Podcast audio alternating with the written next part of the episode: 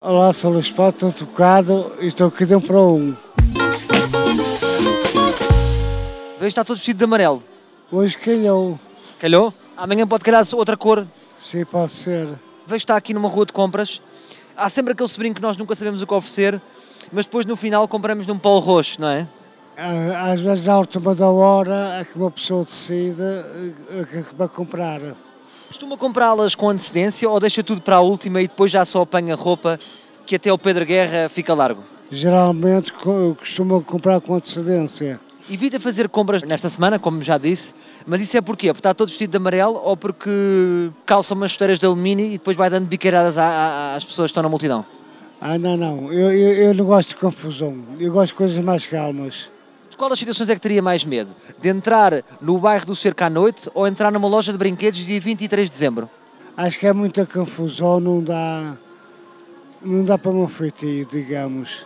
É, é criativo nos presentes que oferece. Qual foi o presente mais criativo que ofereceu a alguém? Criativo, criativo, eu acho que foi o relógio de, de- de sala. O que é que tinha assim de criativo? Não é para me estar a gabar, mas as pessoas gostaram e disseram que tinha bons gostos. Olharam e disseram assim: Olha, aqui está um relógio de sol que tem bons gostos. É para casa na primeira vez. Compra eh, mais para as crianças ou é como aquela apresentadora de televisão americana a Oprah e oferece a toda a gente?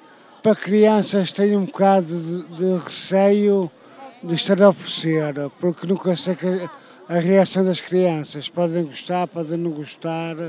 Depois eu, eu, eu, às vezes antes quero dar o dinheiro aos pais e depois os pais é que têm que oferecer consoante a a criança gostar. Mas, ó Luís Paulo, atenção, que há pais que gamam. Não, mas não acredito. Não.